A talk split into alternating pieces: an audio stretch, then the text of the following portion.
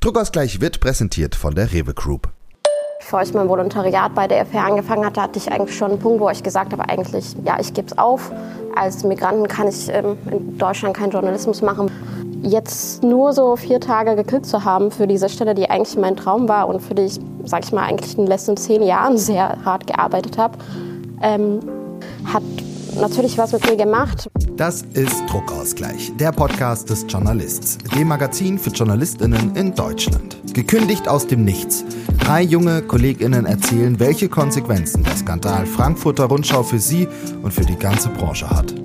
Die heutige Folge Druckausgleich wird gesponsert von der RTL Journalistenschule.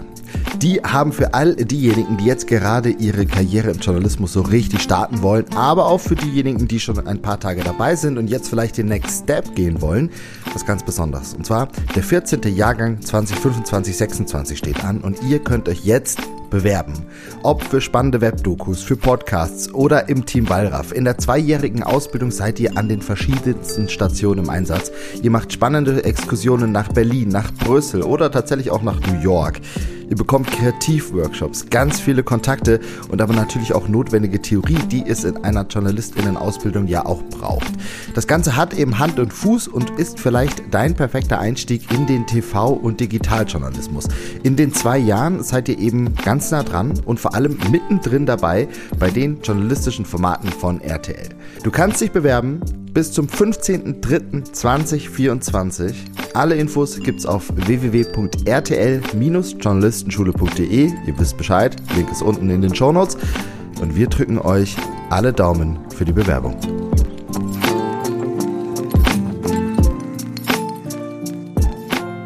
Luca, es ist 10.18 Uhr. Wann wollten wir diesen Podcast aufnehmen? 9.30 Uhr. Das ist auch eine super ja. Zeit. Wir haben uns aber gerade auch sehr intensiv über Rente unterhalten und was man das da so machen kann und so. Das sexys ist, Thema ja. live auf jeden Fall.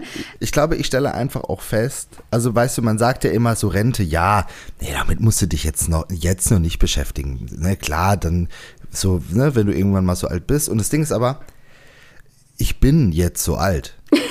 Also ver, ver, verstehst du, das ist, das, das ist der Podcast wirklich, für junge JournalistInnen. Genau, das ist ja der Punkt. Ich bin immer noch ein junger Journalist und ich glaube, dass viele Leute mit, mit 28, 29, 30 auch selber gerade noch ganz am Anfang ihrer Karriere stehen und wir aber gleichzeitig uns eben um so Dinge wie Rente halt nun mal dann schon kümmern müssen. Das ist halt, das, ich finde, das ist ja einfach so, so, so, so, so eine Bürde, die man dann in dem Fall hat und wie wir aus der letzten Folge erfahren haben, verdient man ja vielleicht gar nicht mal immer so viel Geld schon in seinen Zwanzigern, um sich über solche Themen wie Rente überhaupt Gedanken machen zu können.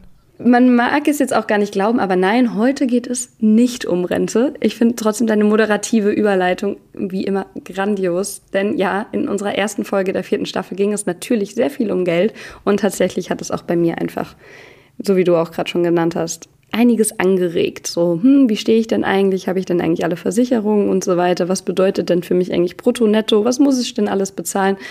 Das hat schon in mir gearbeitet. Genauso übrigens wie das Feedback von unseren lieben Zuhörerinnen und Zuhörern. Also ich fand es echt cool, wie das auch aufgenommen wurde. Ja. Ähm, nicht nur von Einzelpersonen, sondern auch das Feedback, was Julia Hackoper nochmal bekommen hat und äh, das Feedback, was wir auch so ein bisschen aus dem einen oder anderen Branchenmagazin nochmal bekommen haben oder von der Branchenseite. Das war echt schon ganz cool und ja, einfach richtig nice zu sehen, dass eine Umfrage unter knapp 120 JournalistInnen ähm, auch bei anderen ein bisschen Eindruck geschunden hat. Und nicht nur bei uns oder nicht nur für uns die Ausnahme war, dass sich so viele Menschen da an so einer Folge beteiligen. Von daher würde ich sagen, Staffelauftakt, check. Voll. Ich habe äh, auch noch was mitgenommen aus der letzten Folge. Ich habe ähm, für mich mitgenommen, dass ich äh, ab jetzt äh, mehr Geld verdienen will. auch ein Learning, ja, fair enough. Gut, ich weiß jetzt auch noch nicht, ob, also das funktioniert jetzt einfach, glaube ich. Also ja, ich ähm, manifestiere das auch einfach für dich, für mich, für uns alle und dann ähm, können wir ähnlich wie Führungskräfte auch einfach äh, ganz doll die Daumen drücken, dass sich die Zustände verbessern. Ich hatte ja direkt äh, im Nachgang dann zur letzten Folge ein paar Steuerprobleme. So, ähm, was ich auch was? wieder, ja, und das fand ich auch wieder sehr wild. Und da würde ich auch nochmal als Appell mitgeben, ey Leute, denkt da wirklich fünfmal drüber nach, weil ich bin eigentlich auch jemand, der da echt fünfmal drüber nachdenkt und da wirklich sehr gewissenhaft bin und trotzdem jetzt ähm, doch überraschenderweise nochmal deutlich mehr Steuern zahlen muss, als ich eingeplant hatte. Was ist jetzt, was, das ist jetzt okay, ich brauche jetzt hier keinen GoFundMe-Link, das ist schon alles fein so. Aber ähm, ja, trotzdem, es hat mich, hat mich gerade so nach der Folge und so und jetzt, oder ich bin ja gerade auch in meiner Gründungsphase, ich habe mich ja selbstständig gemacht, ne, war irgendwie lang im Urlaub, blablabla, da geht plötzlich auch ganz viel Geld mal, wechselt da den Besitzer und nicht im Guten für mich. Ähm, und nicht zu deinen Gunsten. Nicht, nicht zu meinen Gunsten und äh, ja, ähm, checkt das. Checkt eu, euer Steuershit.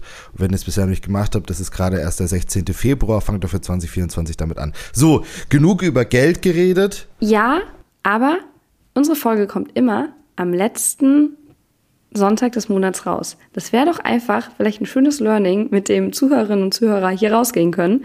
Immer wenn ihr Druckausgleich hört, dann denkt an uns als eure guten Steuerfeen und checkt doch mal, ob ihr schon die Buchhaltung für diesen Monat gemacht habt. Das wäre doch mal was Schönes. So, wir können auch mal mit der Folge starten. Vor allem, weil wir ein mm, ziemlich, ziemlich, ziemlich brisantes Thema mitgebracht haben. Absolut. Ich möchte, ich möchte das gerne beginnen mit der Frage an dich, Ann-Kathrin. Hast du so eine Grundangst, deinen Job zu verlieren? Ist es, spielt es bei dir so eine Rolle in deinem Kopf? Es hat ganz, ganz lange keine Rolle in meinem Kopf gespielt, weil ich mich auch einfach, also ich bin ja trotzdem freie Journalistin. Ich bin feste frei zu 50 Prozent, ähm, aber nichtsdestotrotz, mein Geschäftsmodell ist das einer Solo-Selbstständigen. Ich war aber auch schon an einem Punkt in meinem journalistischen Leben, darüber darf ich nicht so viel sagen, aber sagen wir mal so, Dutzende Menschen hatten in dem einen Monat Geld und einen Auftrag und im nächsten Monat hatten sie es nicht mehr. Und oh boy, ich will nie wieder in so eine Situation kommen. Und ich glaube, ich bin gerade auch nicht in so einer Situation, weil ich einfach mich, ähm, man nennt das so schön, bereit aufgestellt habe. Wie ist es denn bei dir, Mr. Mhm. Selbstgründung, neu selbstständig? Ich habe das tatsächlich noch nie gehabt. Also immer wenn ich in der Feststellung war, hatte ich nie das Gefühl, selbst wenn ich wusste, es läuft irgendwie schlecht in dem Laden, hatte ich nie das Gefühl, ich bin jetzt hier die Person, die gekündigt wird, weil auch ich auch einfach immer in zu verantwortungsvollen Positionen war, so dass mir klar war, okay, wenn ich jetzt gekündigt werde, dann geht das hier nicht dann ist nicht einfach nur meine Stelle weg, sondern dann bricht hier ein ganzes Format beispielsweise weg und ich wusste, dass man sich das nicht leisten kann.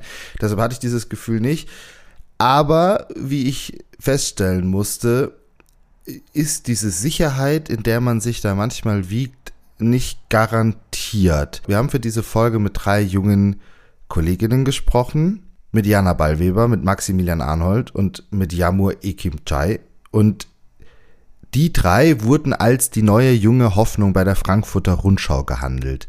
Maxi beispielsweise wechselte vom Redaktionsnetzwerk Deutschland ähm, zur Frankfurter Rundschau, um den Klimapodcast zu produzieren, ist dafür extra nach Frankfurt gezogen. Jana und Jamur haben auf Wunsch der Redaktion ihr Volo verkürzt, um fest in der Redaktion zu arbeiten. Und für alle drei ist das ein richtiger Traum, der da in Erfüllung geht. Journalismus bei der Frankfurter Rundschau machen. Und auf einmal, ein paar Tage später, werden alle drei gekündigt. Im Fall von Jamur wirklich nur vier Tage nach ihrem ersten Arbeitstag als festes Mitglied der Redaktion. Und dann auch noch im Dezember, kurz vor Weihnachten. Da alle drei in der Probezeit sind, braucht die Kündigung keine Begründung. Zum 31.12.2023 werden die drei arbeitslos. Was ist denn hier passiert? Der Vorwurf Union Busting steht im Raum, sprechen wir dann vielleicht auch nochmal drüber. Schon seit Wochen dauern die Tarifstreitigkeiten innerhalb der Frankfurter Rundschau an. Ähm, kurz vor der Kündigung der drei kommt es dann nämlich auch zum Streik der Belegschaft, an dem die drei selber aber gar nicht teilgenommen haben. Und das ist die Vorgeschichte, das ist der Startpunkt für unser Gespräch, das wir mit allen dreien geführt haben. Luca hat sich dafür ausnahmsweise mal nach Frankfurt bewegt. War schön da, war schön da. Oder? Fand ich auch. Und ja, ja wir wollten hinter die Schlagzeile, glaube ich, auch so ein bisschen gucken. Das war unsere Motivation dazu. Denn es gab natürlich sehr, sehr viel Berichterstattung darüber. Das hat es sogar bis in die Tagesschau am Ende geschafft, äh, nachrichtlich. Das hat natürlich Druckausgleich geschrieben. Das ist ja gar keine Frage, weil da, wo du so im Mittelpunkt stehst mit einem so einschneidenden Karriereschritt, das macht was mit dir. Das war zumindest unsere These. Mit der haben wir die drei angefragt. Die drei haben uns zugesagt. Wir haben ein Gespräch geführt. Und ich würde einfach mal sagen, wir halten uns diesmal ja ein bisschen mit dem Kommentieren zurück, einfach weil wir beide mit den dreien wiederum das Gespräch geführt haben. Das heißt, es braucht nicht ganz so viele Kommentare. Und es ist auch einfach so eindrücklich. Es steht in weiten Teilen für sich. Und ich bin froh, dass wir das führen konnten. Und übrigens, damit ihr das auch schon mal gehört habt, das Interview, was ihr gleich hört, was wir mit den drei geführt haben, das gibt es nicht nur hier in der Hörfassung, sondern das gibt es dann auch in einer Schriftfassung, in einem Interview, ähm, das ein Ticken länger ist, wo ein paar mehr Informationen, wo wir noch ein bisschen mehr in die Tiefe gehen konnten, ein paar andere Aspekte äh, noch mit eingebaut haben. Ähm, das könnt ihr lesen in der aktuellen Ausgabe des Journalists. Am 8. Dezember erhaltet ihr von Max Rempel die Info, ihr werdet gekündigt. Nehmt uns da mal ein bisschen mit. Was passiert da im Kopf, wenn man diese Nachricht bekommt, wenn man darauf angesprochen wird in dem Moment? War extrem schockiert. Es kam wirklich quasi aus dem Nichts, weil ich wusste zwar, dass ich ein Gespräch mit dem Geschäftsführer Herrn Rempel haben werde, ähm, habe gar nicht so wirklich an die Probezeit gedacht, weil mir eigentlich vorab noch gesagt wurde, ich werde zum 1.1. das Ressort wechseln. Wir werden das breiter aufstellen. Wir freuen uns, dass du da bist. Wir freuen okay, uns über deine Arbeit. Und ähm, Podcast ist dann noch wichtiger, ähm, du sollst was in Richtung Instagram machen und so weiter und so fort. Also da hatte ich dann nicht groß die Bedenken, oh Gott, das wird jetzt irgendwas. Vielleicht höchstens so eine leise Bauch, so ein leises Bauchgefühl, eine leise Vorahnung. Witzig war dann, ähm, dass die E-Mail, dass der Podcast eingestellt wird, ähm, eine Minute um, um 15.01 Uhr kam und das Gespräch mit Herrn Rempel sollte um 15 Uhr sein, es verzögerte sich aber und um 15.02 Uhr habe ich dann mit Herrn Rempel gesprochen, während die halbe Redaktion oh schon die E-Mail gelesen hatte, dass der Podcast und auch FR Plus App eingestellt wurde. Ähm, ja, bei mir war es auch ein bisschen wie bei Jana. Ähm, einerseits hatte ich das ein bisschen erwartet, weil es seit Monaten Thema war, dass äh, so ein, auf einen Streik eine Antwort, Antwort kommen wird, auch ähm, die Tage davor. Also vor dem 8. Dezember wurde das auch in der Redaktion thematisiert, dass eine Antwort drauf kommen wird von, ähm, von der Geschäftsführung. Andererseits war es auch für mich ein bisschen überraschend, weil es mein vierter Tag war als Redakteurin bei der FR. Und ähm, ja, nachdem ich so viel Lob gekriegt habe, monatelang oder zwei Jahre lang, war es für mich eigentlich auch doch ein bisschen unerwartet, obwohl es auch ein bisschen zu erwarten war. Nur damit ihr mal die Namen zuordnen könnt zu den Stimmen. Als erstes haben wir Maxi gehört, dann Jamur und später gleich hört ihr dann auch noch Jana. Was hat denn Herr Rempel zu dir gesagt? Also ich frage mich, wie, wie ging er denn da in dieses Gespräch rein, eben mit dem Hintergrund, dass es gerade dein vierter Tag war und die Zeichen ja eigentlich alle in eine andere Richtung gingen? Also er ist gar nicht darauf eingegangen, dass mein vierter Arbeitstag war, dass er mir auch eigentlich ein paar Wochen davor einen unbefristeten Vertrag geschickt hatte und äh, dass er auch mein Volontariat eigentlich verkürzt hatte. Das alles hat er gar nicht angesprochen. Ähm, der hat nur das erzählt, dass er wegen den dringenden Bedingungen oder ja, was, äh, was auch in der Mail so ähm, stand, so wegen FR Plus und äh, Podcasts eingestellt wird und dass die Kollegen Kollegen äh, unsere Stellen brauchen würden, ähm, dass wir dann gehen müssen. Ähm, ich habe nur darauf angesprochen, dass ich mich eigentlich darauf verlassen hatte, dass ich mindestens mit, bis April einen Vertrag haben würde wegen meinem Volontariat und das jetzt für mich sehr unerwartet war die Entscheidung und darauf könnte er eigentlich nicht so viel sagen. Ähm, der hat nur gesagt, dass es ihm leid tut. Ähm, ich weiß nicht, ob es ernst gemeint war. Ähm, ja, so war das eigentlich. Also das war wirklich ein sehr, sehr kurzes Gespräch, so ungefähr zwei Minuten gedauert. Bei euch auch? Wir, haben uns eigentlich dabei oder danach schon direkt ausgetauscht. Äh, das Gespräch selber war sehr, sehr kurz. Ich erinnere mich aber noch an den Moment, wo ich im Nachhinein so ein bisschen stolz auf mich selber fast schon bin, dass ich zu ihm gesagt habe, äh, wir wissen, also er meinte dann natürlich wirtschaftliche Gründe, ähm, das trägt sich alles nicht bei einem Format oder bei Formaten, die man gerade mal anderthalb Monate zuvor gestartet hat. Das ist schon äh, sehr absurd, zumindest auffällig.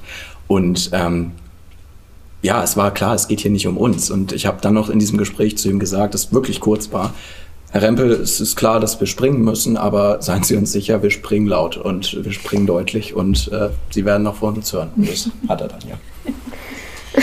Wir haben schon so mit ein bisschen Resonanz gerechnet, weil ja auch der Tarifkampf bei der FR öffentliche Resonanz vorher schon bekommen hatte, als dann der Streik war, auch vorher ähm, äh, die, der offene Brief, den die Belegschaft eben verfasst hatte. Ähm, da wurde ja auch drüber berichtet, aber dass es dann so krass wird, das hat uns, glaube ich, schon überrascht. Und da hatten wir alle irgendwie so das Gefühl, die Branche hat ein bisschen auf sowas gewartet, um sich daran so ein bisschen aufhängen zu können, weil irgendwie das so viel zeigt, was schiefläuft. Äh, als ihr das erfahren habt, hattet ihr da direkt Hoffnung und ich sag mal Kampfgeist, dass ihr daran jetzt vielleicht was bewegen könnt? Oder was ändern könnt? Mm, ich glaube, juristisch war es noch war es uns einfach nicht so klar, weil man, weil man sich nicht so auskennt. Also alle Kollegen haben irgendwie gesagt, sofort Gewerkschaft, ähm, weil man da halt Rechtsschutz genießt und die einen natürlich auch beraten. Wir waren ja eng mit denen im Austausch, einfach im Vorfeld vom, äh, also über den Tarifkonflikt. Das heißt, wir kannten die Leute dort ähm, und dann war klar, wir können uns an die wenden. Ähm, also juristisch waren wir uns da, glaube ich, nicht so sicher, was, was da vielleicht geht oder nicht geht. Ähm, aber eben was so die Öffentlichkeit angeht. Ähm, ich war vorher auch ähm, in dem Ausschuss, der den Tarifkonflikt begleitet hat, irgendwie so als inoffizielles Mitglied ähm, dabei und habe natürlich mitgekriegt, wie die Öffentlichkeitsarbeit dort so abgelaufen ist. Und ähm, genau, da glaube ich, hatten wir schon irgendwie Hoffnung, dass es ein paar Leute interessiert. Aber wie gesagt, nicht so sehr diese Welle loszustoßen der Berichterstattung, sondern einfach um schnell einen neuen Job zu finden. Ja. Ich hatte allerdings schon die Hoffnung, dass man einfach daran auch ein paar Missstände in der Branche aufzeigen und erzählen kann ja. und dass die dann eben anderswo ankommen, was sie letztendlich ja auch absolut taten. Ähm, zum Beispiel diese Frage von Pressekonzentration. Also, oder vielleicht einen Schritt zurück, die Frage erstmal von gerechtem Gehalt. Das, darum ging es ja die ganze Zeit, um diesen Tarifstreit ähm, für gerechten Lohn. Aber dann anschließend eben auch Pressekonzentration, dass immer mehr Verlage zusammensparen, zusammengelegt werden, Stellen abbauen, ähm, Zeitungen schlucken.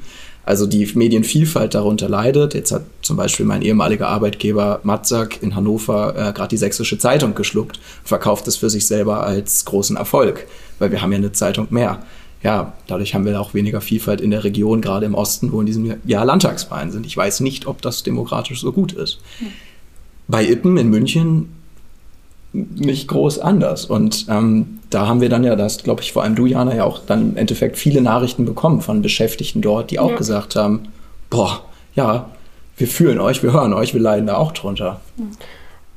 Ja, unter anderem war es überraschend für mich, auch Jana, du hast auch solche Nachrichten gekriegt, glaube ich, auch ähm, von den anderen jungen Kollegen, Kollegen zu hören, die auch ähm, in der Ippengruppe arbeiten oder ja, bei der Zeitung arbeiten, von denen Herr Rempel auch der Geschäftsführer ist, ähm, die so gesagt haben, ja, wir hatten auch vor ein paar Jahren und Leslie auch eben so eine Kündigung gekriegt und das, ähm, wir hatten eigentlich gar nichts dagegen gemacht und das gibt uns auch ein bisschen Hoffnung oder irgendwie ähm, hilft uns auch gerade irgendwie zu sehen, dass ihr dagegen vorgeht und das irgendwie ja nochmal öffentlich macht. Und das hat mich auch tatsächlich überrascht, weil wir solche Fälle eigentlich davor gar nicht wirklich kannten ich finde es erstmal wunderschön zu hören, ähm, dass, dass die drei dann da, nachdem sie das öffentlich gemacht haben, so viel, so viel Zuspruch bekommen haben und natürlich auch so viel, so eine Welle geschoben haben. Wir hatten es vorhin schon gesagt, sie waren damit sogar in der Tagesschau, ja, die drei auch, auch, auch namentlich erwähnt quasi. Also der Fall hat einfach richtig, richtig, richtig große Kreise gezogen, auch in der Branche. Und gleichzeitig muss man aber auch sagen, sie haben ja nicht nur positive Nachrichten bekommen. Sie haben uns auch erzählt, dass es da einen regelrechten Shitstorm gegen, gegen die drei gab. Genau, weil zum einen ihnen vorgeworfen wurde, ja, ihr seid ja auch doof, ihr habt euch am Streik beteiligt, was faktisch einfach falsch ist. Dann wurde das Ganze ideologisch begründet, äh, ja, trifft ja die Richtigen, vor allem Maxi, der einen klimajournalistischen Schwerpunkt hat, bis hin zu rassistischen Kommentaren gegen Jamur, dass selbst dieses Schicksal, dass dieser, äh, dieser Einschnitt und eben auch, wir haben es von Maxi schon so ein bisschen gehört, auch diese, diese Zäsur für die Medienlandschaft in Deutschland, ich glaube, kleiner darf man es gar nicht äh, benennen und, und sagen, dass das immer dann noch irgendwie ideologisch instrumentalisiert wird äh, und da Hass ausgelebt wird. Das hat mir auch nochmal gezeigt, dass es so, so viele Menschen da draußen gibt, die unterschätzen, die vielleicht gar nicht wissen, was in unserer Branche in Teilen abgeht. Kam zu diesen zu diesem emotionalen Chaos, so würde ich das jetzt mal beschreiben, viel positiver Zuspruch, aber auch irgendwie ein Shitstorm, auch so ein Gefühl der Überforderung hinzu. oh Gott, ja. Ja, auf jeden Fall. Ähm, weil, also Überforderung von der Situation meinst du? Äh, ja, also vor allem auch von mit dem Gedanken, okay, A, habe ich keinen Job mehr und B, muss ich mich jetzt mit ganz vielen Dingen auseinandersetzen, von denen ich vielleicht keine Ahnung habe, weil Rechtsstreitigkeiten, Arbeitsschutzrecht, what, whatever. Das sind ja Dinge, mit denen man sich nicht per se schon in jungen Jahren auseinandersetzt, sage sag ich mal. Äh, ja, auf jeden Fall. Also ich äh, war, ich bin immer noch sehr überfordert. Hat sich daran gar nichts verändert, kann ich sagen. Also für mich ist es weiterhin unklar, wie, was mit meinem Aufenthaltsstatus wird. Ähm, und ja, ansonsten war es auch irgendwie, klar, wir wollten das öffentlich machen, aber weiß nicht, am nächsten Tag habe ich irgendwie 100 Anrufe gekriegt. Ich musste plötzlich so hunderte Interviews geben und ich habe es noch nie so wirklich so gemacht. Ich meine, ich bin ja daran gewöhnt, irgendwie Interviews selber zu führen und dann nicht irgendwie so Fragen zu beantworten. Ähm, das war irgendwie so challenging, irgendwie das auch zu merken, okay, wir schlagen gerade Wellen, ich weiß nicht, was gerade passiert. Äh, ich hatte eigentlich eine Arbeit vor einem Tag und jetzt habe ich doch nichts mehr. Ich weiß nicht, was ich mit meinem Leben mache. Ähm, diese Fragen stelle ich weiterhin. Ich weiß nicht, was ich mit meinem Leben mache oder was ich machen will. Ähm, klar, das war natürlich schön, die Solidarität zu haben und das hat äh, mir auch viel Mut gemacht. Ich war aber auch überfordert davon. Ich meine, so auf Tagesschau.de meinen Namen zu sehen, war, passiert auch jetzt nicht jeden Tag. Also das Handy stand, glaube ich, können wir für uns alle drei sagen, das Handy stand einfach wochenlang nicht mehr still. Ich hatte ja. elf Stunden Bildschirmzeit am ersten Tag. Ja. Und ähm, das, das hörte ja auch nicht wirklich auf. Ja. In meinem persönlichen Fall war es auch absolut verrückt, weil ich einfach an dem Tag, wo, die also wo wir dann die Kündigung öffentlich gemacht haben, an dem Freitag, äh, noch meine Sachen packen musste und am Samstag dann zum Weltklimagipfel geflogen bin, äh, nach Dubai. Und von da aus dann noch die nächsten äh, fünf Tage berichtet habe. Also so, und ich war dann erkältet. Ähm, ich kann schon auch rückblickend sagen, das war so die verrückteste oder zumindest die intensivste, äh, emotional fordernde, aber auch zeitintensivste, anstrengendste Zeit, die ich je hatte. Und bis jetzt zu dem Punkt, wo, kommen wir vielleicht später noch drauf zu sprechen, wo sich manches gelegt hat, wo Einigungen erzielt wurden, wo Sicherheiten teilweise wieder da sind. Aber jetzt in meinem Fall, ich will mich jetzt selbstständig machen oder zumindest teilselbstständig und ähm, das ist genau, das passt so super auf deine Frage, weil natürlich hast du dich als junger Mensch mit vielen Sachen noch nie auseinandergesetzt. Was, was macht das denn jetzt auch, wenn ihr auf eure nächsten Schritte guckt oder auch einfach, einfach euer Standing, auf euer, eure Lust, weiterhin in der Branche mhm. zu sein. Was macht das mit eurem Sicherheitsgefühl? Ich stelle mir das, um ehrlich zu sein, super erschütternd vor, ja. mit Blick auf all das, woran ihr geglaubt habt, auf alles, worauf ihr auch hingearbeitet habt. Ähm, ja, kannst du vielleicht anfangen?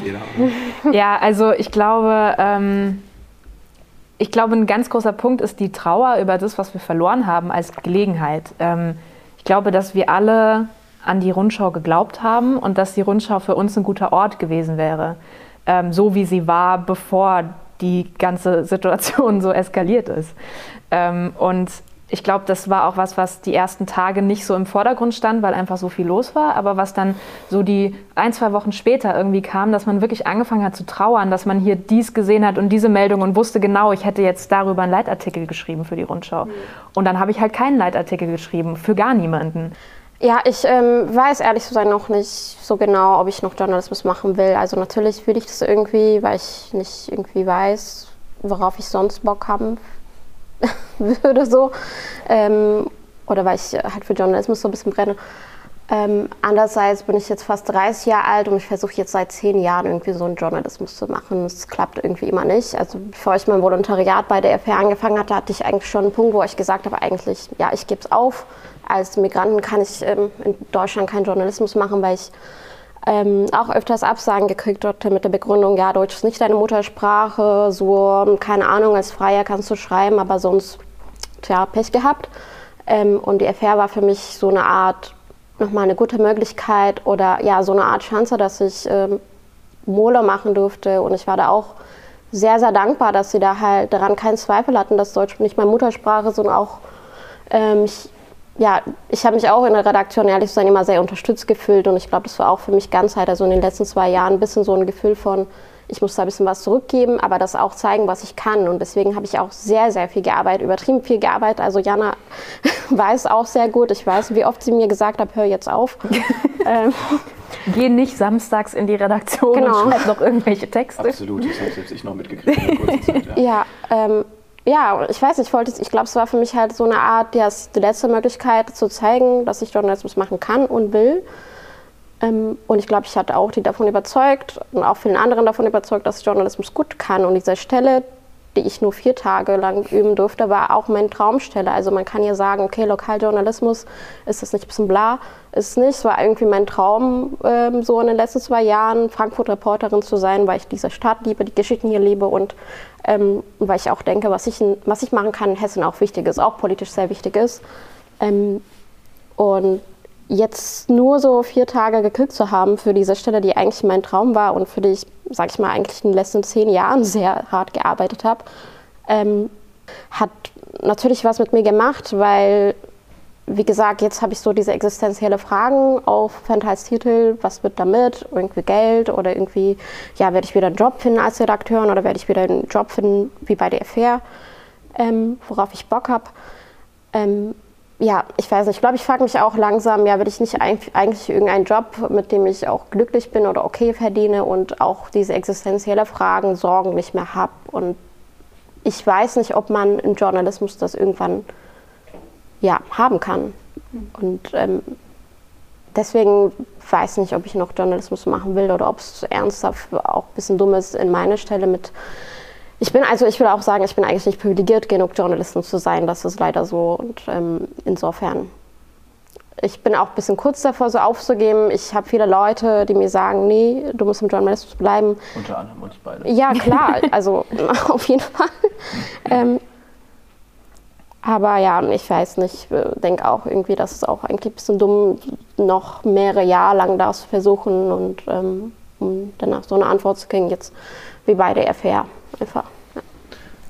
Ich, äh, saß hier gerade auch sehr still jetzt, also als ihr beide das gerade erzählt habt, weil im Endeffekt ist das, äh, habt, habt ihr gerade auf es, es, ist, es ist so bitter eigentlich, aber ihr habt gerade äh, drei Staffeln Druckausgleich, die wir bisher gemacht haben, so in Perfektion zusammengefasst quasi, weil, weil ihr quasi uns, genau. Uns arbeitslos gemacht. Genau, also weil, weil, oh, oh. weil, nee, aber weil, weil ihr im Endeffekt ja genau das erlebt, geballt, was ja viele junge KollegInnen so, so bruchstückhaft immer erleben, ja, was ja, was ja schon einfach, einfach auch sehr belastend ist und anstrengend ist und euch hat das offenbar einfach so die gesamte Masse, was man da so an junge Journalisten so rantreten kann, das, das gab es hier einmal quasi. Ihr habt alles auf einmal bekommen. Genau.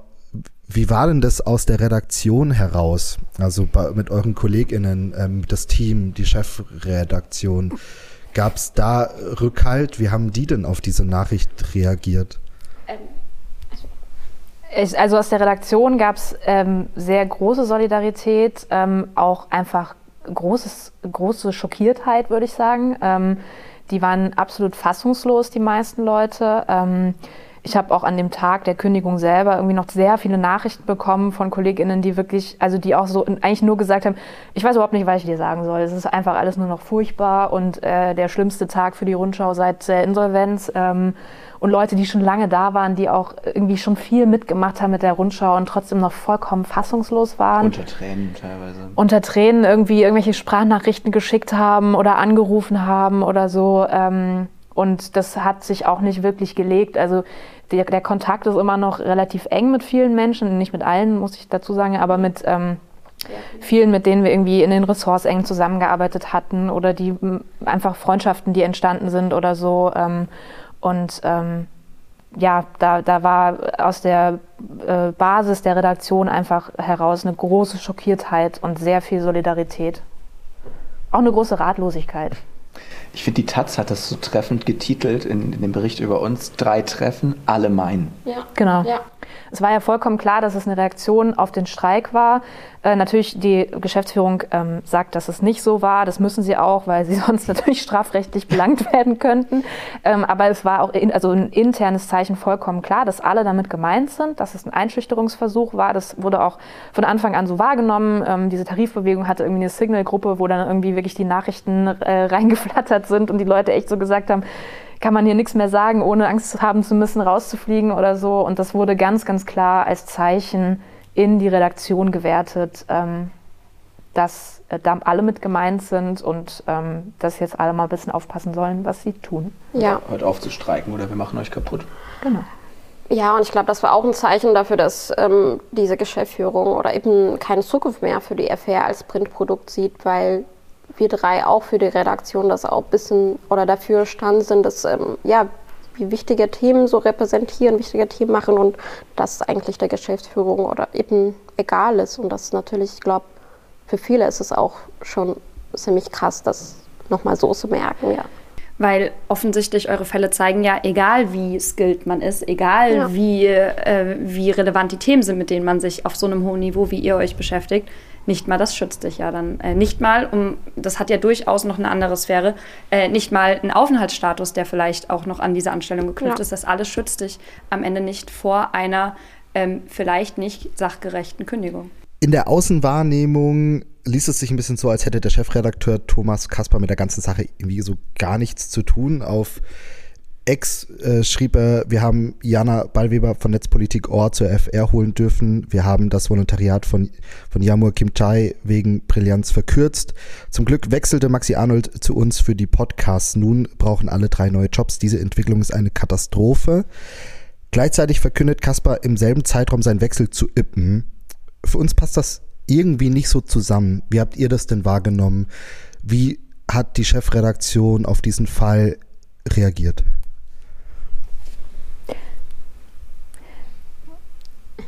Ich glaube, so eine Pause muss man einfach mal stehen lassen. Ähm, ich habe bis heute nach der Kündigung eigentlich nichts gehört von der Chefredaktion. Ähm, da hat keiner Kontakt aufgenommen mit mir. Für mich ist es schon auch irgendwo jetzt nicht nur Chefredaktion insgesamt, was Führungspersonal angeht, ähm, eine Enttäuschung, ähm, weil ich meine, wenn man sowas erlebt und einmal so durch diese Mühle gedreht wird, wie wir das jetzt werden, dann gibt es natürlich auch Momente, wo man irgendwie anfängt, an sich zu zweifeln. Ähm, ich hatte diese zwei Sweethearts immer dabei, die, eine, die mich dann aufgebaut haben und umgekehrt haben wir das, glaube ich, genauso gemacht. Aber es würde, also es hätte schon auch geholfen, mal nochmal was zu hören. Und gerade Leute, die ähm, sich auch irgendwie in dieser Rolle des Förderers gefallen haben, oder zumindest hatte ich den Eindruck, ähm, da hätte ich mir einfach mehr erwartet, ähm, habe aber irgendwie auch den Eindruck, dass es auch so ein bisschen symptomatisch für die Branche ist. Das heißt, ihr habt keine Solidarität von der Chefredaktion erfahren, in Teilen sogar gar keine Kontaktaufnahme und vor allem niemand, der vielleicht auch auf Führungsebene, zumindest soweit ihr es wisst, für euch gekämpft hat. Also für mich muss ich einschränkend sagen, ein Mitglied der Chefredaktion, der stellvertretende Chefredakteur, namentlich Michael Bayer, hat sich bei mir gemeldet äh, und auch sehr zu mir, also zumindest persönlich sehr zu mir gestanden, aber darüber hinaus nicht viel. Wir sind natürlich sorgfältig arbeitende Journalistinnen und deswegen haben wir auch einfach mal nachgehakt. Wir haben nachgehakt beim Geschäftsführer Max Rempel und wir haben nachgehakt beim Chefredakteur Thomas Kasper, zumindest ähm, zu diesem Zeitpunkt ehemaliger, stand heute ehemaliger Chefredakteur, damals aber noch zuständiger Chefredakteur der Frankfurter Rundschau. Wir haben eine Antwort bekommen. ähm, wir haben eine Antwort bekommen. Wir dürfen aus dieser Antwort von Max Rempel nicht zitieren, wollen aber trotzdem erwähnen, dass er geantwortet hat. Ähm, er hat er wollte uns damit ähm, einfach unseren Eindruck sozusagen ergänzen. Inhaltlich ich glaube, so viel können wir aber sagen, Luca, hat sich daraus nichts eröffnet für uns, dass wir irgendwie Fragen zum Beispiel nochmal an die drei hätten stellen wollen, weil es da irgendwie widersprüchliche Aussagen gegeben hat oder sonstiges. So. Nö. Genau. Nö, genau. Also, genau, ich, ich bin ehrlich gesagt relativ, also von, äh, von Herrn Rempels Antwort bin ich, bin ich nicht überrascht. Ich finde, das ist logisch, erwartbar ne, gewesen, dass man das, ja. genau, erwartbar, dass man, dass man da jetzt nicht groß nochmal das Fass für sich aufmachen will, das verstehe ich. Ähm, dass von äh, Thomas Kaspar gar keine Antwort kam, überrascht mich tatsächlich sehr, weil ja eben auch in der Außenwirkung damals bei diesem Fall äh, das ja deutlich anders einfach klang, ne? Und es da deutlich mehr Richtung, ja, ähm, mich schockiert das selber extrem und ich finde das richtig, richtig schlimm klang. Die Antworten der drei, die sie uns gegeben haben, widersprechen dem ja auch so ein bisschen und mich hätte da dann einfach tatsächlich wirklich interessiert, ähm, wie er in diesem Fall dann einfach jetzt auch rückwirkend dazu steht und wie da Dinge liefen.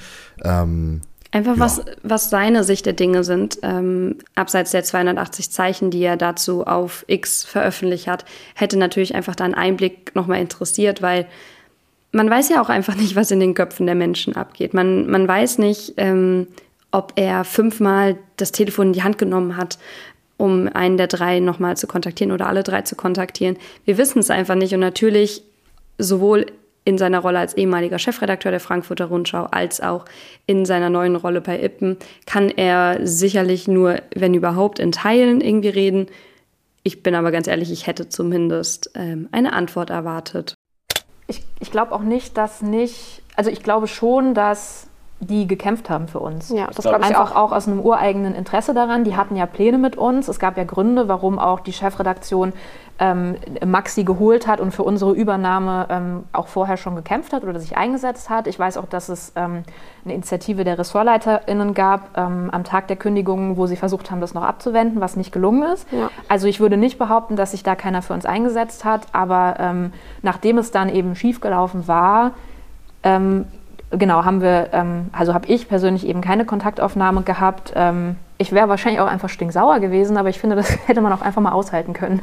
Ja. Ähm, Also ich habe eine Twitter-Nachricht vom Chefredakteur noch bekommen. Ich hatte nur kurz nach meiner Kündigung so ein Gespräch und das war auch irgendwie, ich weiß nicht, war einfach sehr schockiert. Ich weiß auch nicht mehr, worüber wir geredet haben. Seitdem aber habe ich von denen gar nicht mehr gehört, obwohl ich denen auch gesagt habe, dass für mich eigentlich, ja, unter anderem wegen der Ausländerbehörde, Aufenthaltserlaubnis und so weiter so schwierig sein wird, weil Herr Rempel ja uns so zum Ende Dezember gekündigt hatte und ähm, zur Weihnachtszeit hätte man auch keinen Job finden können und das alles für mich eigentlich so stressig war und da hätte ich auch eine Antwort erwartet oder irgendwie erwartet, dass man fragt, wie man mich unterstützen kann oder so. Oder uns allen genauso. Menschlich zumindest hätte ich das erwartet, ja, das muss man auch nicht machen. Es gab ja jetzt bei allen drei Einigungen. Bei allen drei gab es außergerichtliche Einigungen, ähm, beziehungsweise bei Maxi stand nie ein Gerichtstermin im Raum. Bei Jana und Jamo wurden beide Termine abgesagt, weil es eben kurz vor Verhandlungstermin beim Arbeitsgericht dann zu außergerichtlichen ähm, Einigungen kam. Jamur hat eine Einigung mit der FR erzielt, sodass sie freigestellt ist, aber noch bis Ende März 2024, also jetzt stand heute noch äh, ein Monat, ähm, eben vergütet wird und aber ähm, nicht mehr dort arbeiten muss. Kann man sich jetzt, äh, glaube ich, darüber streiten, ob das, äh, ob das ausreicht oder nicht. Dazu kann sich ja, glaube ich, jede Person eine eigene Meinung bilden. Ähm, ich Man muss ja auch einfach nochmal ganz klar betonen, falls das noch nicht rauskam, das Ganze, die ganze Geschichte hier ist rechtlich gesehen erstmal relativ unbeweisbar quasi. Ich bin jetzt kein Jurist, aber ich stelle mir das als sehr kompliziert vor, beziehungsweise denke ich mir auch bei der Größe dieses Skandals hätten es sicherlich schon Leute versucht, das zu tun. Auch nochmal, dass dieser Vorwurf Union Busting im Raum steht, also dass äh, das Verhindern von gewerkschaftlicher Arbeit ähm, in dem Fall durch, durch solche Drohungen oder nicht nur Drohungen, sondern ja auch Taten im Endeffekt durch ein Unternehmen. Ähm, auch das ist wahrscheinlich schwer zu beweisen, ähm, sodass, sodass diese so, so dass wir hier ja rein von einer moralischen Frage reden, von der wir aber natürlich auch sprechen können, denn moralisch gesehen ist es ist mir scheißegal, ob das rechtlich sauber ist oder nicht, ist das ja einfach der allergrößte Abfuck. Sorry, Alter, Ja, du kannst genau. nicht drei Leute, die du gerade, also das ist ja also du, du, du kannst nicht drei Leute so krass hochpushen, auch emotional so geil, wie, ey, die wollen, Eigener dass wir unser Volo Podcast. verkürzen, mega sick. Wir sind hier, wir Ihr seid sind so hier, ah, talentiert. die- die 30 wollen unter uns- 30 bei Jamur Genau. noch. Wir holen euch von allen Häusern hierher. Ja, genau, wir, wir machen alles neu, die Motivation ist richtig geil und dann vier Tage später so, ach so, ja, ihr seid gefeuert. Also sorry, ey, dass, dass man da dann auch, also. Das meinte ich mit emotionalen Schadens, also Schadensersatz für, Ja, ja, für genau. emotionalen Schaden da einfach. Und jetzt noch mal ganz kurz, falls Herr Rempel oder Herr Kaspar zuhören. Ich weiß, Herr Rempel, Sie haben ja gesagt, das Ganze, oder die FR hat auch grundsätzlich gesagt, dass das Ganze hier betriebswirtschaftliche Gründe hat. Und das kann man natürlich auch als Argument anbringen und ähm, das, das muss man dann auch so anerkennen erstmal, solange man nicht das Gegenteil beweisen kann. Aber trotzdem ist das moralisch gesehen eine ganz schön große, große Schweinerei. Und ich finde, das darf man und muss man sich dann auch gefallen lassen, dass es das ist. Äh, und dass es da auf jeden Fall berechtigt, sehr berechtigt auch Vorwürfe dagegen gibt, dass man solche Dinge in dem Fall vielleicht dann doch auch anders entscheiden kann und nicht Leute nach vier Tagen rausschmeißen muss.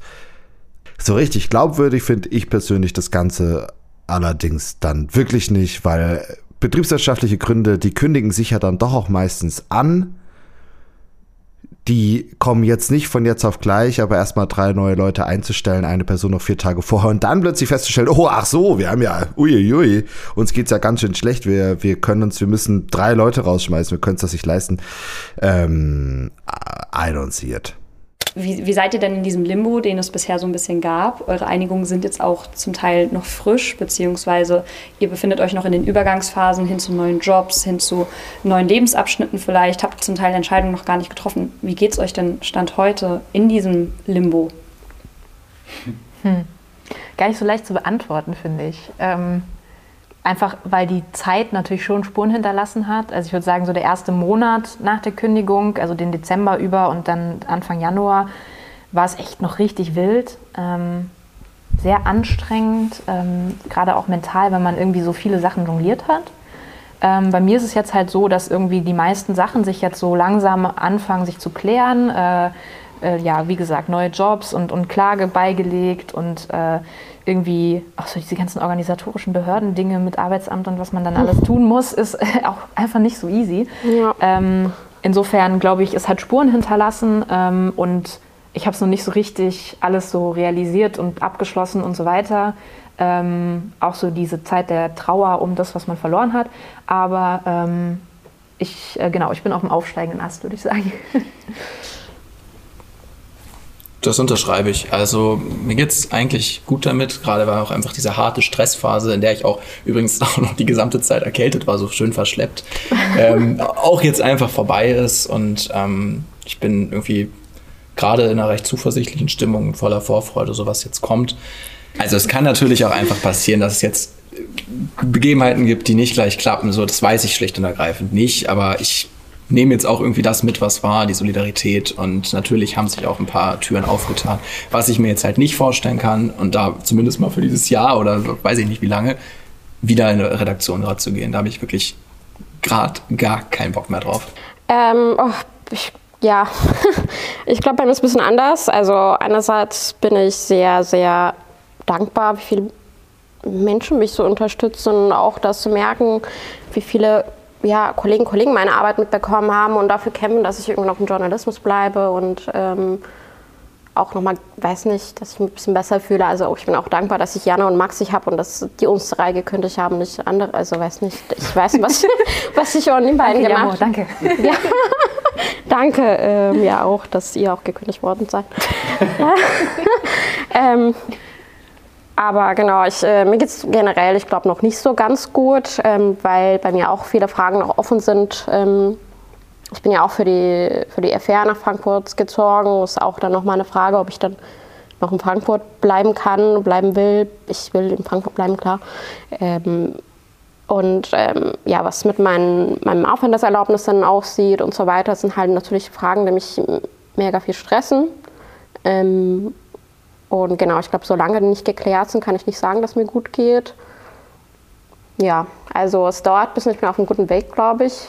Und ich habe auch Leute, auf die ich mich verlassen kann. Wie gesagt, wie Max und Jana und auch viele andere Kollegen von der FR, das muss ich auch dann hier erwähnen, die halt ähm, jeden zweiten Tag fragen, wie es mir geht oder irgendwie fragen, was sie für mich machen können und so. Das natürlich erleichtert einiges. Aber genau, es dauert, weil bei mir die Enttäuschung auch ja, sehr, sehr groß ist. Ja. Euer Fall hat jetzt für viel Aufmerksamkeit gesorgt. Wir haben schon ein bisschen über die Ausmaße gesprochen. Tagesschau, SZ, FAZ, sehr, sehr viel natürlich auch wie über Medien, sehr viele Branchenmagazine. Ähm, jetzt auch der Journalist äh, reiht sich da ein. Es gab viel Berichterstattung, es gab viel ähm, Reichweite auch auf Social Media. Spätestens jetzt, würde ich sagen, kennen die meisten in unserer Branche eure Namen. Aber ich kann mir trotzdem auch vorstellen, dass es die Menschen da draußen gibt, die um Christian Lindner zu zitieren, darin dornige Chancen sehen. so mhm. nach dem Motto, ihr habt ja jetzt einen Reichweitenbooster bekommen. Ihr seid jetzt als eben die FachjournalistInnen, äh, die jetzt frisch auf dem Markt sind, bekannt.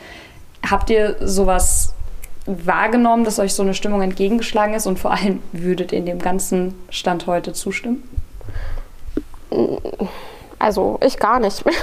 Klar, viele haben unseren Namen mitbekommen, ähm, aber ich habe ja meinen Job nicht deswegen gemacht, um irgendwie berühmt zu werden oder irgendwie so ein Fame zu kriegen oder so. Meine Themen habe ich auch nicht, also habe ich aus einem guten Grund gemacht, weil ich, äh, weil mir bestimmte Perspektiven sehr wichtig sind und weiterhin sehr wichtig sind und genau, ich hätte lieber das jetzt weitergemacht, als irgendwie ein ähm, bisschen Fame zu sein oder so. Und ich sehe es gar nicht so. Und das ist bei mir zumindest nicht so gewesen, dass ich irgendwie krasse Jobangebote oder so bekommen habe, sondern es gab Leute, die mir gesagt haben, ja, du kannst vielleicht hier und da nochmal ein Praktikum oder Volontariat machen, dann kommst du vielleicht rein. Und das hat mir nochmal gezeigt, ja, unsere Branche ist einfach mega kaputt. Ähm, aber ich weiß nicht, ich hätte eigentlich lieber meinen Job bei der FR äh, gehabt und glücklich gewesen, als jetzt irgendwie arbeitslos und Fame zu sein. Das ist ja ja, ja. ich, ich glaube wirklich, dass da dann einfach diese Trauer über das, was verloren gegangen ist, halt voll reinkickt. So nicht nur, was uns verloren gegangen ist, halt was der, dem Journalismus verloren gehen wird, wenn die Rundschau so abgewirtschaftet wird, wie sich das im Moment halt andeutet. Ähm, wie gesagt, wir haben alle aus einem guten Grund da gearbeitet mhm. und ähm, aus einer rein egoistischen Perspektive waren das für uns auch tatsächlich Traumjobs. Wir hatten viele Freiheiten, uns wurde viel zugetraut. Wir hatten wahnsinnig tolle Kolleginnen und Kollegen, die ähm, nicht nur jetzt solidarisch waren, sondern die ganze Zeit ja. ähm, einfach uns da super aufgenommen haben in der Rundschau und uns sehr schnell als ein Teil davon begriffen haben. Ähm, die Identifikation ähm, war sehr hoch damit und ähm, da ist es, glaube ich, dann einfach schwer, das so darin zu sehen.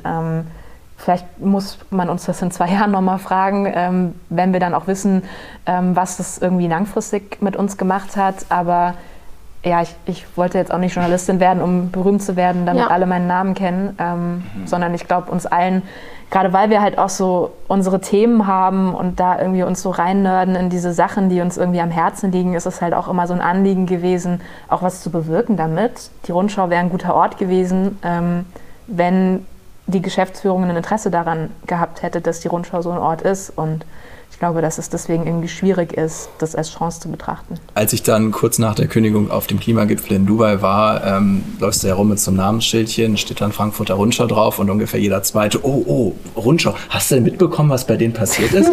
und ich dann so, ja. Hallo. Das, das, das ist, bin übrigens ich. Und äh, das verdeutlicht vielleicht ganz gut. Nein, es ging hier nicht so sehr um meinen Namen. Also, natürlich kennen den jetzt ein paar mehr und vielleicht habe ich ein paar mehr Follower auf Instagram, aber äh, am Ende des Tages, ja, gerade jetzt in meinem Fall, wenn ich mich vielleicht selbstständig mache, might help. Aber wie Jana es gerade so schön treffend formuliert hat, das, was ich in, in Frankfurt bei der Rundschau machen konnte, war schon echt äh, sehr weit oben. Das war schon, ja, Traumjob. Und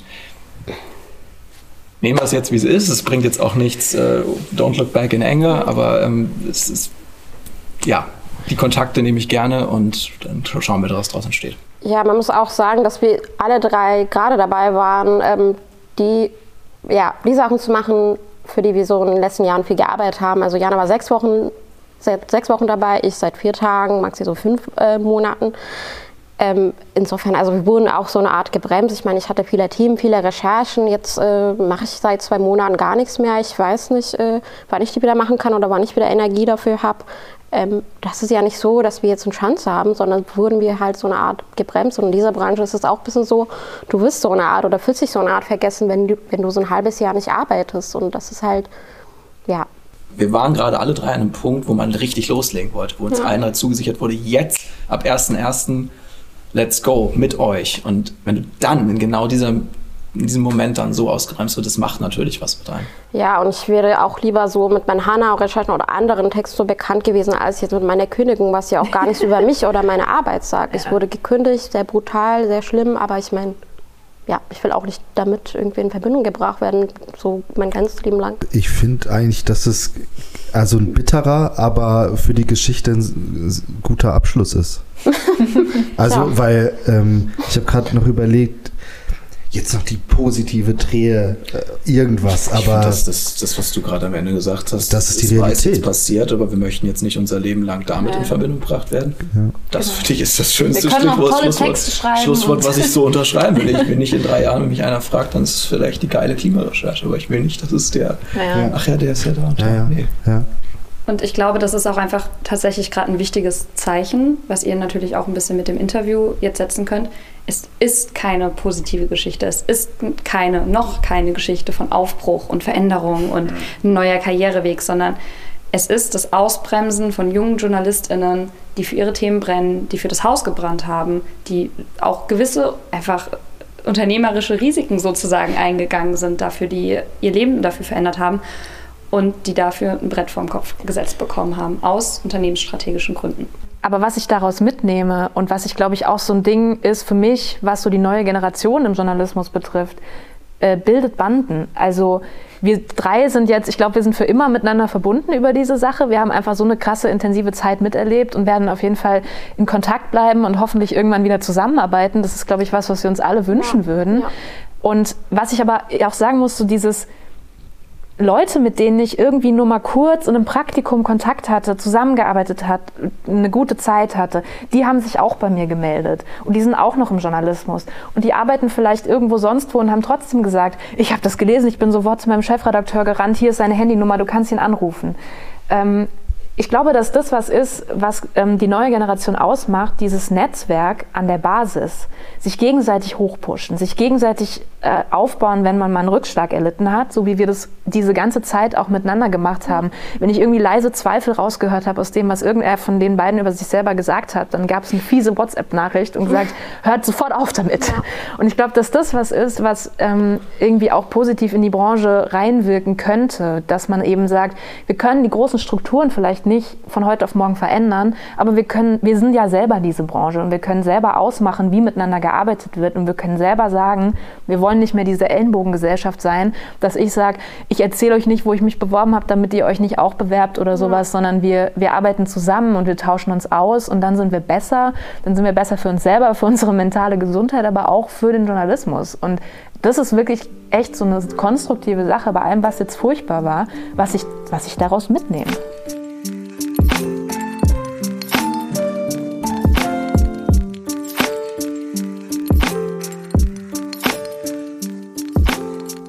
Ich finde ja auch, dass dieser Fall auch gezeigt hat, dass auch nicht nur Branchenmedien, sondern auch Leitmedien ähm, über solche Themen innerhalb der Branche berichten können dass das, äh, dass das Themen sind, die interessant sind und über die man auch berichten muss, schlussendlich. Weil, wie wir das ja auch festgestellt haben, ne, bei uns selber, da schauen wir immer weg, aber überall anders, da, da hätten wir aber, da wäre aber schon längst äh, äh, äh, bei Markus Lanz mal drüber gesprochen worden. So. Ähm, The place to be, Markus Lanz. ja, weil ihr seid jetzt einfach nur mein, Beisp mein Beispiel für, äh, ähm, ist ja auch Teil einer gesellschaftlichen Debatte. Ne? Also was passiert in, im Journalismus, in Medienhäusern. Das ist ja auch für die gesamte Gesellschaft von Relevanz. Wenn da drei junge Leute irgendwo äh, bei, bei einer relativ soliden äh, Regionalzeitung wie der Frankfurter Rundschau rausgeschmissen werden, dann finde ich, ist das durchaus auch für viele Leute, die diese Zeitung lesen, äh, durchaus spannend. Deshalb gab, finde ich das übrigens auch sehr cool, dass es diesen Artikel in der FR über diesen Fall gab, ähm, der dann da veröffentlicht wurde und man so auch nochmal darüber aufmerksam gemacht hat. Ähm, ich finde finde, das ist gut, ich finde, das ist wichtig. Und das, was natürlich auch Jana noch ganz am Schluss gesagt hat, ähm, bildet Banden, vernetzt euch, connectet euch, sucht euch Hilfe. Ähm, wenn ihr irgendwie das Gefühl habt, ihr werdet irgendwo mies behandelt, schreibt whatever, schreibt auch gerne uns so. Ähm, und vielleicht können wir da irgendwie was draus machen, indem wir sagen, wir können eine Folge drüber machen, wir können das erwähnen oder wir können euch irgendwie persönlich weiterhelfen, weil wir Erfahrung haben oder nochmal ganz andere Kontakte ähm, irgendwo hin. Ich glaube, sowas ist einfach extrem wichtig, weil man nun mal da, du stehst halt nicht einfach nur gegen deinen Chefredakteur, den du vielleicht auch duzt und zu dem du eine persönliche Beziehung hast und man vielleicht nochmal kurze Debatte führen kann.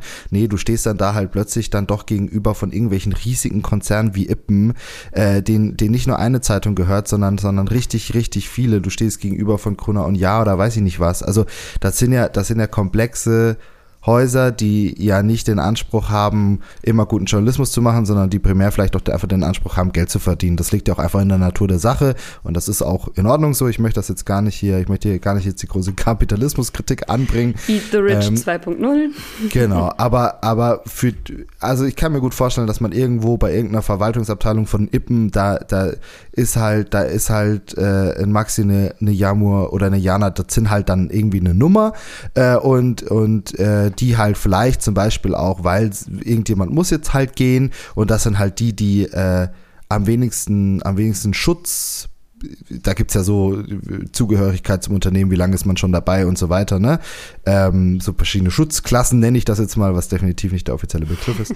ähm, ja, und dann ist man da halt weg, ne? So, und die Konsequenzen sind egal und wie sollst du denn da alleine gegen ankommen? Das funktioniert halt nun mal nicht. Genau. Guckt kritisch auch in eure Redaktion, wie sieht es denn hier auch mit der Solidarität untereinander aus, etc.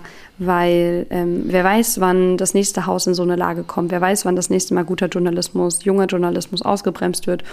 Und wir wollen, und ich glaube auch die drei wollen damit kein Angstszenario schaffen, aber es kann eben passieren, unabhängig deiner eigenen Eignung. Und darauf muss man vielleicht ein klein bisschen vorbereitet sein, so traurig das auch ist.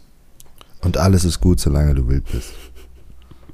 Jetzt haben wir ein bisschen wilde Hühner mit reingeworfen, ein bisschen wilde Kerle. Nee, ja, Das ist- stimmt. Stimmt, die wilden Hühner waren. Ja, die, die sind ja auch eine Bande, ne? Also ich glaube, die Ja, haben das ja, Wort eben. Bande in unserer Jugendsprache etabliert.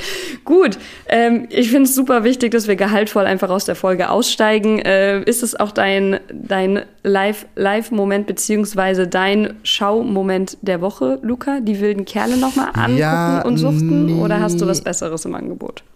Ja, ich, ich weiß nicht, ob das. Ich sehe in deinem, im Skript sehe ich, wenn ich, ich darf ja hier so, also wenn ich zweimal klicke, dann komme ich in Lukas geheime Notizen für unsere Folge. Ja, und da steht nichts, Da steht ne? nichts, Luca. Das, ja, ich muss auch ehrlich gestehen, äh, mir, mir fällt es dieses, dieses Mal schwer, ähm, einen Schautipp zu, äh, zu verbreiten, weil ich einfach auch wirklich in letzter Zeit echt nichts konsumiert habe. Also weil ich die ganze Zeit, ich war unterwegs, ich war, die Feu Feuerwehr hat ziemlich viel Zeit geschluckt in der letzten Zeit und ich kam einfach nicht dazu, außer irgendeine Scheiße mich berieseln zu lassen, irgendwas mit Sinn und Verstand zu gucken. Deshalb möchte ich euch aber einen kleine, eine kleine 5 Minuten Mini-Doku empfehlen, wenn ich das machen darf, in, in eigener Sache quasi.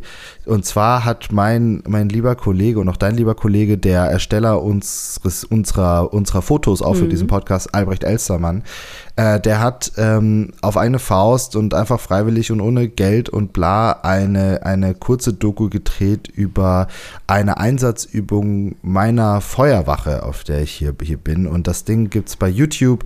Äh, einfach mal suchen nach Freiwillige Feuerwehr Leipzig Ost.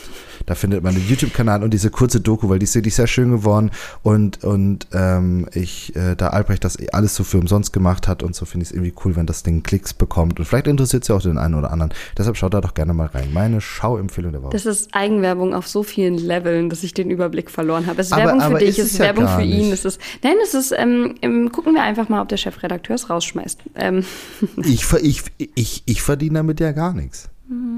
Ja, Reichweite ist ja auch eine Währung in der heutigen Zeit. Ja, aber für mich Alles gut. nicht. Luca, ich bin auch ehrlich, ich habe selbst noch nicht angeguckt. Fürs Ehrenamt. Ich habe hab es ehrlicherweise auch selbst noch nicht angeguckt. Ich Ja, habe nur die Instagram-Version. Ich habe die, lässt du mich ausreden, Kollege? Ich habe die Instagram-Version davon angeguckt und ähm, ich, ich bin einfach nicht auf YouTube unterwegs, außer zum Recherchieren. Das, äh, oder, Wirklich nicht? Oder wenn Seven vs. Wild gerade wieder eine Staffel rausgebracht hat. Hä, hä, wirklich? Du bist wirklich nicht bei YouTube Ich unterwegs? bin nicht Ist das viel auf YouTube unterwegs. Du schaust, warum nicht? Es ist Das, anstrengend. das macht mich fertig. Das- ich, aber ich bin nur da. Ich überlege schon, ob ich mein Net Netflix-Abo kündige, um einfach ähm, mir ein YouTube Premium-Abo zu holen. Das ist vielleicht die Challenge dieser Staffel. Kriegt ihr, kriegt Luca mich auf YouTube. Das wird nicht meine Hauptnutzungsplattform, aber ähm, pf, keine Ahnung. Ich bin da, ich gucke mir immer ausgewählt Videos an, aber ich bin nicht so ein Rumsurf-YouTube-Girl, ehrlicherweise. Wie, wie, wie, wie oft schaust du, also wie oft bist du so bei, klemmst du so an, an, Ins, an Insta-Reels? Maximal einmal am Tag. Und wie Für- lang dann? Und dafür dann aber sechs, sechs Stunden. 10, 15 Minuten oder so. Und dann merke ich selbst, dass mein Körper sich irgendwie, äh, Alter, Nacken du sich bist so crazy, ey. Was? Du bist so, du bist so anders.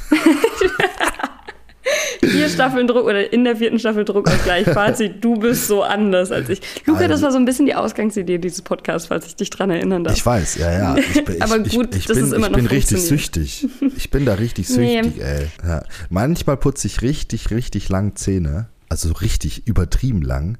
Weil du Weil ich- währenddessen Reels guckst. Genau, Das ja, und uns, Ernst. uns einfach nicht checke. So, das ist wirklich schlimm. Ja, ja. Aber ey, ich Wow. glaube, ich bin damit nicht alleine. Ich, ich, äh, falls Ja. ihr euch angesprochen fühlt, du bist nicht allein. So. Ja, und ich ich- glaube, ich da gibt es viele Leute, die, die genauso Ich sind. will auch gar nicht zu viel shamen. Also ich weiß, ich habe gerade sehr, sehr geschämt, es tut mir leid. Ähm, ich habe dafür auch meine Laster, das ist ja gar keine, gar keine Frage. Aber Crack. das ist keine harten Drogen, nein.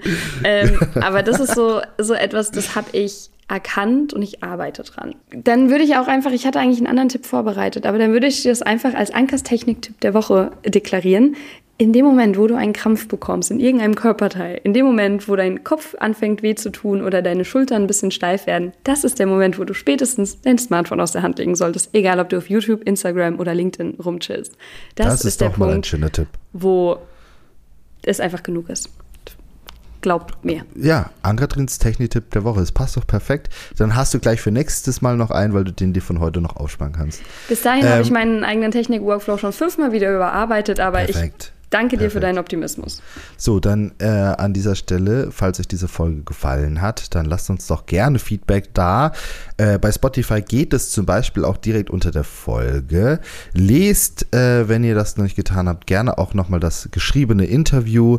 Ähm, da bekommt ihr nochmal den einen oder anderen Aspekt mehr. Das gibt es dann auch Ähm, die Tage online, nicht nur im Heft, sondern das wird dann Ja. auch nochmal online erscheinen und wir werden euch natürlich auf unseren Social-Media-Plattformen darauf hinweisen. Von daher, wir freuen uns, wenn ihr es auch noch ein bisschen verteilt. Ähm, ich glaube, es Ja. war für alle Beteiligten eine Menge Arbeit, emotionale und äh, Genau. andere Arbeit auch. Von daher freuen wir uns auch einfach, wenn ihr euch die Zeit nehmt, euch nochmal damit auseinanderzusetzen und uns vielleicht auch unter druckausgleich.journalist.de eine Rückmeldung zu geben, wie ihr das denn fandet. Ann-Kathrin, ich wünsche jetzt erstmal eine wunderschöne Recherchereise. Danke, ins danke. Ausland. Äh, ich mache mich an den Schnitt der diesigen Folge. Ähm, und dann hören wir uns ja gleich nochmal in, äh, in unseren Nachgedanken im Nachklapp zu dieser Folge Druckausgleich. Bis bald. Bis dann. Ciao, ciao. Ciao.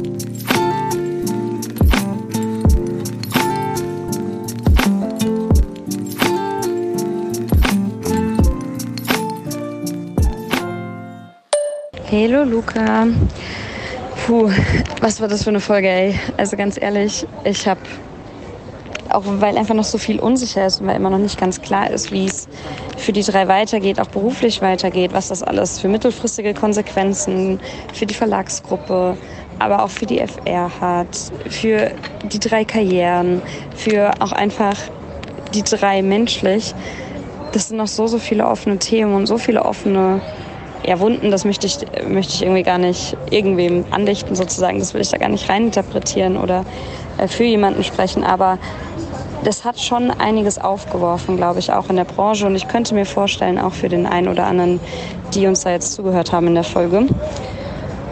Ja, ich meine, wir sind dadurch nicht direkt betroffen, aber es zeigt einfach, wie zum Teil die Stimmung in einigen Teilen der Medienlandschaft ist, in die du und ich jetzt zum Beispiel auch gar nicht so den direkten Einblick haben. Und was eben durch die Nichtbekanntmachung auch gar nicht öffentlich geworden wäre. Also da wäre einfach ein großer, großer Teil, ein großer, großer Missstand einfach verdeckt geblieben.